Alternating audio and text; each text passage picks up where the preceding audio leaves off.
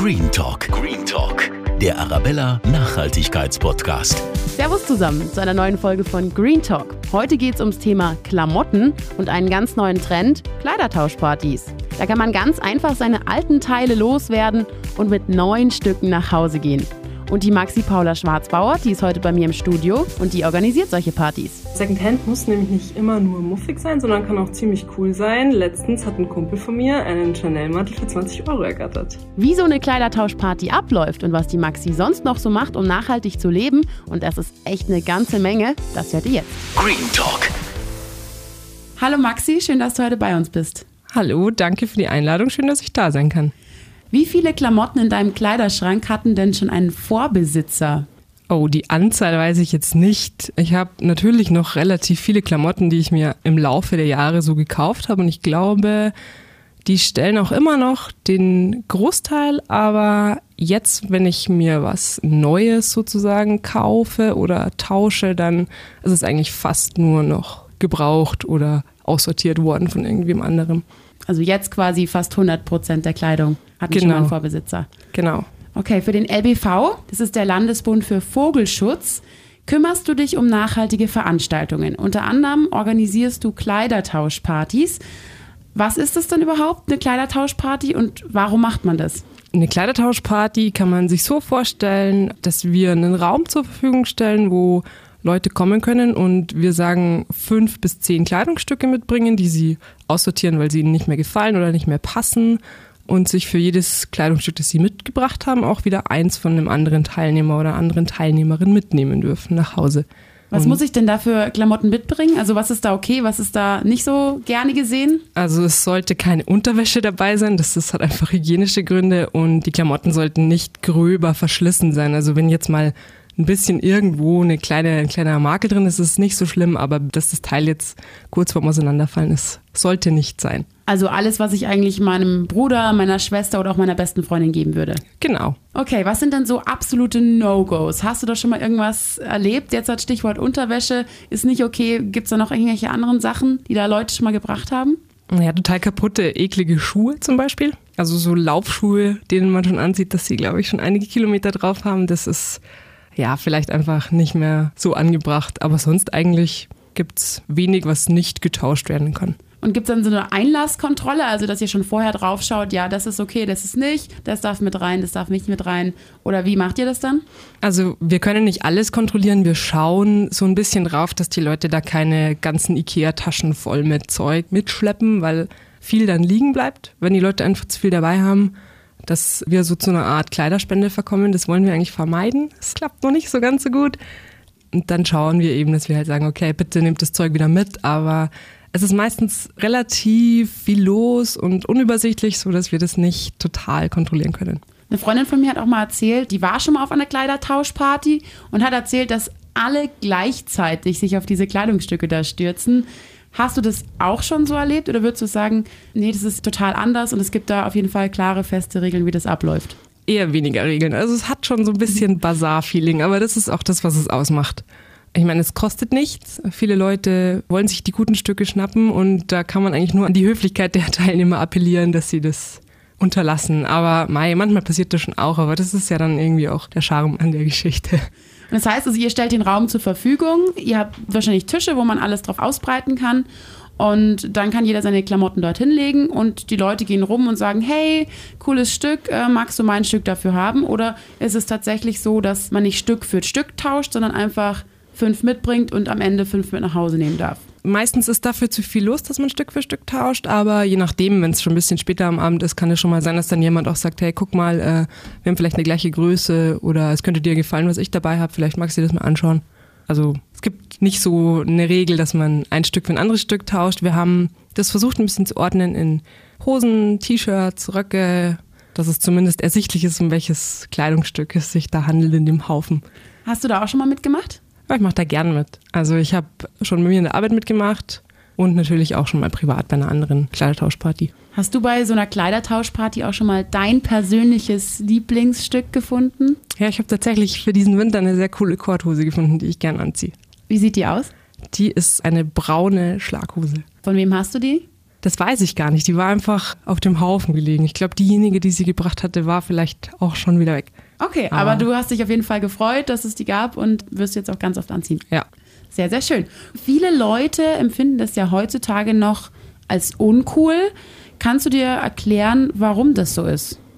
Hm, Ich weiß es eigentlich gar nicht, weil äh, gerade wenn man so Trendsetter anschaut, das ändert sich. Also viele junge Leute gehen gerne in Secondhand-Läden und ähm, es gibt ja auch äh, wirklich coole Läden, irgendwie wie Pick and Wait oder das Vinties. Pick and Wait heißt, man sucht sich Klamotten aus und wiegt die dann und zahlt dann nach dem Gewicht, oder? Genau, da zahlt man einen Kilopreis. Also es ist auch nicht mehr unbedingt super günstig. Also da gibt es schon auch coole, coole Vintage-Sachen, die man da erstehen kann. Und woher das kommt, dass es uncool ist, kann ich mir eigentlich gar nicht so erklären. Vielleicht hat es oft so einen muffigen Touch, irgendwie die alten Sachen von der Oma wieder auszugraben, aber finde ich eigentlich nicht. Und ich kann es jedem nur raten, das mal auszuprobieren. Und würdest du sagen, fällt es auf, wenn man Secondhand trägt? Kann man das irgendwie erkennen oder kann es auch richtig cool und stylisch aussehen? Nee, also ich hatte bei meinem Bewerbungsgespräch auch Secondhand-Sachen an. Das hat, keinem, hat keiner gemerkt.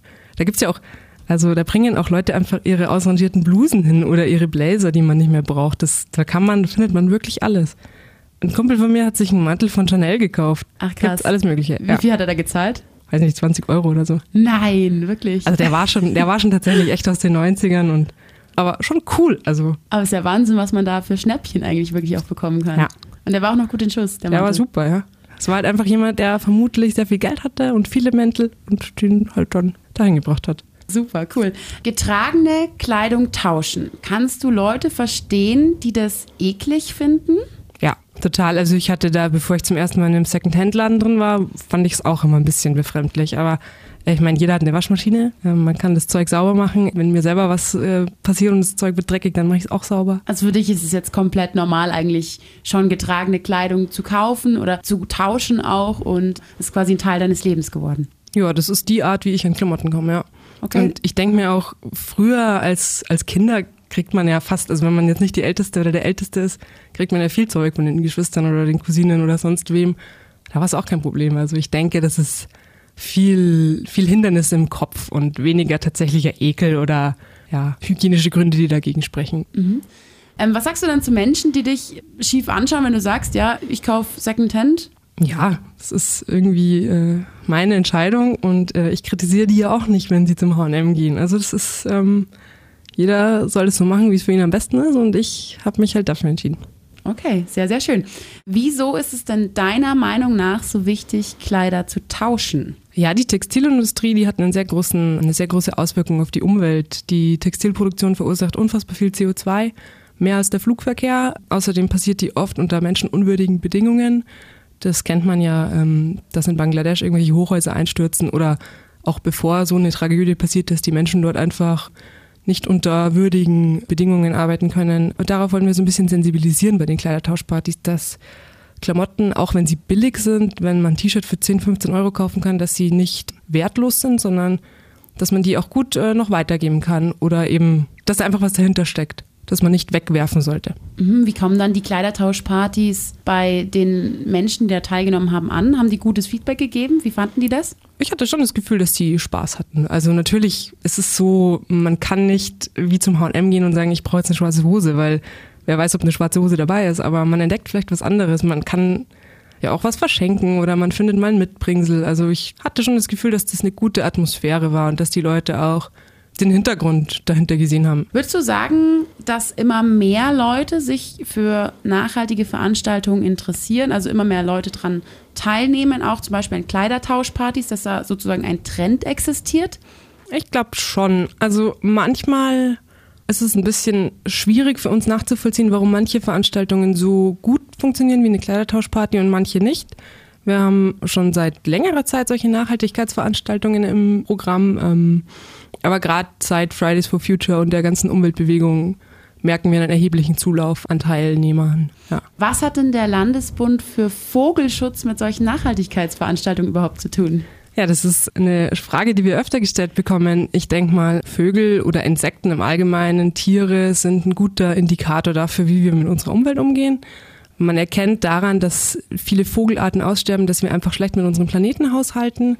Und es ist ein Ökosystem, alles hängt mit allem zusammen. Also es hat eine Auswirkung, ob ich mein T-Shirt massenweise beim H&M kaufe, das in Bangladesch gefertigt wird, das mit hohem CO2-Aufwand nach Europa geflogen oder verschifft wird, oder ob ich es eben nicht mache und mich für andere Möglichkeiten entscheide. Das hat großen Auswirkungen auf den Klimawandel, der wiederum Auswirkungen auf die Biodiversität hat. Also es ist alles miteinander verbunden, deswegen machen wir sowas. Mhm. Und welche Nachhaltigkeitsveranstaltungen organisiert ihr da so? Ja, wir haben ganz viele verschiedene Workshops. Also es geht schon viel um Konsum. Wir haben zum Beispiel jetzt im Winter ganz viele Do-it-yourself-Veranstaltungen, die so ein bisschen auf das Thema Weihnachten abzielen. Also jetzt in zwei Wochen machen wir selber Kerzen aus Bienenwachs, dass man keine Paraffinkerzen kaufen muss. Oder wir basteln uns selber Adventskalender aus Naturmaterial. Oder wir upcyclen Geschenkeverpackungen. Also ja, Du hast doch gesagt, viele Workshops bietet die an, do it yourself. Was kann ich denn daheim eigentlich alles selber machen? Und ist das auch wirklich nachhaltiger, als jetzt anderswo einkaufen zu gehen? Ja, es kommt natürlich darauf an. Also ich kann zum Beispiel ganz viele Kosmetikprodukte selber machen. Da kommt es darauf an, was meine Basisstoffe sind. Wenn ich da was einkaufe, was eine gute regionale Bioqualität ist, was vielleicht nicht in Plastik verpackt ist, ist das nachhaltiger. Wenn ich das aber mit einem Standard äh, Billigzeug macht, dann hat, ist der Effekt vielleicht einfach nur der, dass man es selber gemacht hat. Also was ist ja auch schon okay ist, weil man sich dann einfach der Produkte mehr bewusst wird. Allerdings sollte man schon den ganzheitlichen Nachhaltigkeitsaspekt betrachten. Man spart bestimmt auch Geld, wenn man das selber macht, oder? Ja, nicht immer. Viele Sachen sind einfach bei den Drogeriemärkten so günstig zu produzieren, dass es zu unfassbar billigen Preisen rausgegeben wird. Also ein Deo für 1,50 ist einfach unschlagbar. Aber wenn man da sich vielleicht auch mit seinen Freunden zusammentut und Großpackungen kauft und dann selber, keine Ahnung, Deo oder ein Shampoo selber herstellt, dann kommt man da schon auch gut weg. Was machst du persönlich alles selber? Also ich kaufe zum Beispiel keine Putzmittel, weil ich das sinnfrei finde. Da nehme ich einfach Essigessenz und Natron und putz dann. Also ich meine, das ist jetzt nicht so sexy irgendwie Putzmittel, aber das ist auch in Plastik verpackt und Chemie belastet. Das mache ich selber. Ich habe mir selber ein Bücherregal gebaut mit einfach einem ausrangierten Stück, das auf dem Sperrmüll stand. Ja. Wie nachhaltig lebst du denn privat noch? Jetzt hast du schon gesagt, du machst viel selber. Was sind andere Bereiche in deinem Leben, wo du auf den Konsum vielleicht achtest oder nachhaltig bist? Also ich versuche über die Ernährung auch noch viel zu machen. Ich bin seit ich zehn Jahre alt bin Vegetarier und seit einiger Zeit auch Veganer. Das ist einfach für mich ein großer Aspekt. Viel Klimabelastung kommt aus der tierischen Produktion. Aber ich denke mal, das ist auch so eine individuelle Geschichte. Wenn jetzt jemand gerne Fleisch isst, dann sollte eben das nicht im Weg stehen, sich nachhaltig zu verhalten, weil es gibt auch Möglichkeiten, nachhaltig tierische Produkte zu konsumieren. Man sollte das allerdings reduzieren, finde ich. Auf was sollte man da achten, wenn man trotzdem Fleisch essen möchte? Zum einen natürlich auf die artgerechte Haltung, zum anderen, dass es aus der Region stammt und am besten noch Bioqualität ist. Und du hast auch Freunde, die nicht vegan oder vegetarisch sind, mit denen kannst du auch leben? Genau, also meine, meine Familie sind auch keine Veganer und mein Partner auch nicht, also das halte ich schon aus. Ich wohne auch in der WG, da ist das auch, also mein eigenes Steckenpferd da. Okay, du nimmst ja dann wahrscheinlich andere Produkte, fleischähnliche Produkte, die aber nicht Fleisch sind. Kommt sich das am Ende irgendwie nicht aufs Gleiche raus in der Energiebilanz? Ja, das stimmt schon. Also viele so Convenience-Produkte wie eine vegetarische Wurst oder ein Schnitzel sind von der Ökobilanz nicht viel besser. Deswegen versuche ich das auch tatsächlich zu reduzieren. Ich finde auch, dass es super leckere Gemüsegerichte gibt, die ohne sowas auskommen. Aber manchmal, auch gerade wenn man jemanden überzeugen will, dass es vielleicht nicht so schlimm ist, dass da kein echtes Fleisch drin ist, greife ich da schon dazu. Aber das ist das gleiche Prinzip, wie wenn jemand Fleisch isst. Man soll einfach darauf aufpassen, dass die Qualität stimmt und dass das Produkt so nachhaltig ist wie möglich und dann kann man sich schon mal was gönnen. Das heißt, vegan ist nicht gleich nachhaltig, kann aber sehr, sehr wohl sehr gut nachhaltig sein auch. Genau, also das ist wie bei allem, es gibt da kein Rezept, das von heute auf morgen alles nachhaltig ist und eine vegane Ernährung muss nicht nachhaltig sein. Wenn ich tagtäglich nur irgendwelche veganen Puddings in mich reinstopfe, da gibt es das Klischee des Pudding-Veganers, der ist genauso wenig nachhaltig wie einer, der Cheeseburger bei McDonalds ist. In welchen Lebensbereichen bist du denn noch nachhaltig? Ich besitze kein Auto, ich fahre eigentlich das meiste mit der Bahn. Ich pendel auch mit der Bahn. Ich finde das so super. Manchmal braucht man Nerven, aber braucht man mit dem Stau auch. Wenn ich mal ein Auto brauche, dann bin ich beim Carsharing. Aber das habe ich jetzt dieses Jahr, glaube ich, ein oder zweimal genutzt, und zwar zum Umzug. Neben dem Carsharing, neben dem Veganismus, weitere Aspekte, die du, in denen du vielleicht nachhaltig bist? Du hast vorhin schon gesagt, du kaufst in Second-Hand-Läden ein. Ja, ich versuche äh, weniger zu konsumieren. Also ich denke einfach, dass unser Konsumverhalten, unsere westliche Kultur schon auch ziemlich ungut für unser Klima und für unseren Planeten ist. Deswegen frage ich mich eigentlich immer, bevor ich was kaufe, brauche ich das wirklich? Ich schaue auch, dass ich, wenn ich mal wirklich was brauche, dass ich alternative Quellen nehme, zum Beispiel ins Sozialkaufhaus gehe, wo es super coole Sachen gibt. Oder irgendwie Was mir. ist ein Sozialkaufhaus? Also das sind meistens so Einrichtungen wie von der Caritas oder von der AWO, die ähm, so Gebrauchtwarenkaufhäuser führen. Und das ist, da gibt's wirklich schöne Sachen. Und ich denke, das ist nicht nur für bedürftige Leute, sondern einfach, da kann man auch sein Zeug hinbringen. Wenn man sich von was trennen will, muss man das nicht auf den Sperrmüll hauen, sondern man bringt's dahin und irgendwie anders freut sich drüber. Also jetzt hast du ja schon viel mit Weihnachten auch schon gesagt, vorweggenommen. Was ist denn dein Tipp zum Verpacken von Weihnachtsgeschenken? Wie mache ich das persönlich jetzt daheim super nachhaltig? Also ich bin ja tatsächlich noch so ein Oldschool-Zeitungleser und ich nehme einfach Zeitungen und ich suche mir dann immer Motive, die zu dem Beschenkten passen. Also wenn jetzt meine Mama total gerne Radl fährt, dann schaue ich, dass ich da irgendeinen Artikel über äh, Fahrradverkehr finde oder so, dann packe ich das ein und dann kann man ja noch Blätter draufkleben oder einen Tannenzapfen. Also das geht schon. Das ist eine super schöne Idee. Ich glaube, die muss ich mir auch gleich mal merken. Ähm, was hast du denn so für nachhaltige Geschenkideen konkret? Also was schenkst du Leuten? Weil es gibt ja tatsächlich viele, viele Geschenke, die einfach nur weggeworfen werden oder einfach nie benutzt werden. Wie stehst du dem gegenüber? Was machst du da? Also ich versuche so ein bisschen wegzukommen von dem Gedanken zu schenken, einfach nur damit man am Heiligen Abend was zu geben hat, als reine Aufmerksamkeit. Also ich schaue mal, was brauchen die Leute vielleicht auch einfach. Also hat derjenige was geäußert, was er braucht. Und wenn der nichts braucht, so wie die meisten Leute einfach nichts mehr brauchen, dann schaue ich, dass ich ihnen was Gutes tue. Also vielleicht irgendwie Gutschein, äh, geil vegan essen zu gehen oder ein schönes Buch, einfach um ein bisschen runterzukommen, um ein bisschen achtsam zu werden. Genau. Okay, sehr, sehr schön. Jetzt kommen wir schon zu unserer Schlussfrage. Okay. Und zwar, wenn du eine Sache ändern könntest in dieser Welt, was wäre das? Aber ich glaube, ich würde es alles ein bisschen entschleunigen. Dass wir alle einfach uns ein bisschen besinnen darauf, was brauchen wir wirklich und äh, was macht uns auch Spaß und was macht uns glücklich. Und ähm, vielleicht auch ein bisschen wegkommen von dieser ganzen Beeinflussung durch die Werbung und durch, durch Medien, dass wir einfach ein bisschen auf uns selber uns rückbesinnen und ich glaube, dann wird die Welt ein Stück besser, wenn jeder einfach einen Gang runterschaltet. Dann danke ich dir für deine Zeit. Schön, dass du heute bei uns warst. Danke, gerne. Green Talk. Wenn euch die Folge jetzt gefallen hat, dann schreibt uns gerne über Instagram oder Facebook. Radio Arabella München heißen wir da. Und vielleicht habt ihr selbst schon mal Kleidung getauscht? Dann freuen wir uns über eure Kommentare. Bis zum nächsten Green Talk.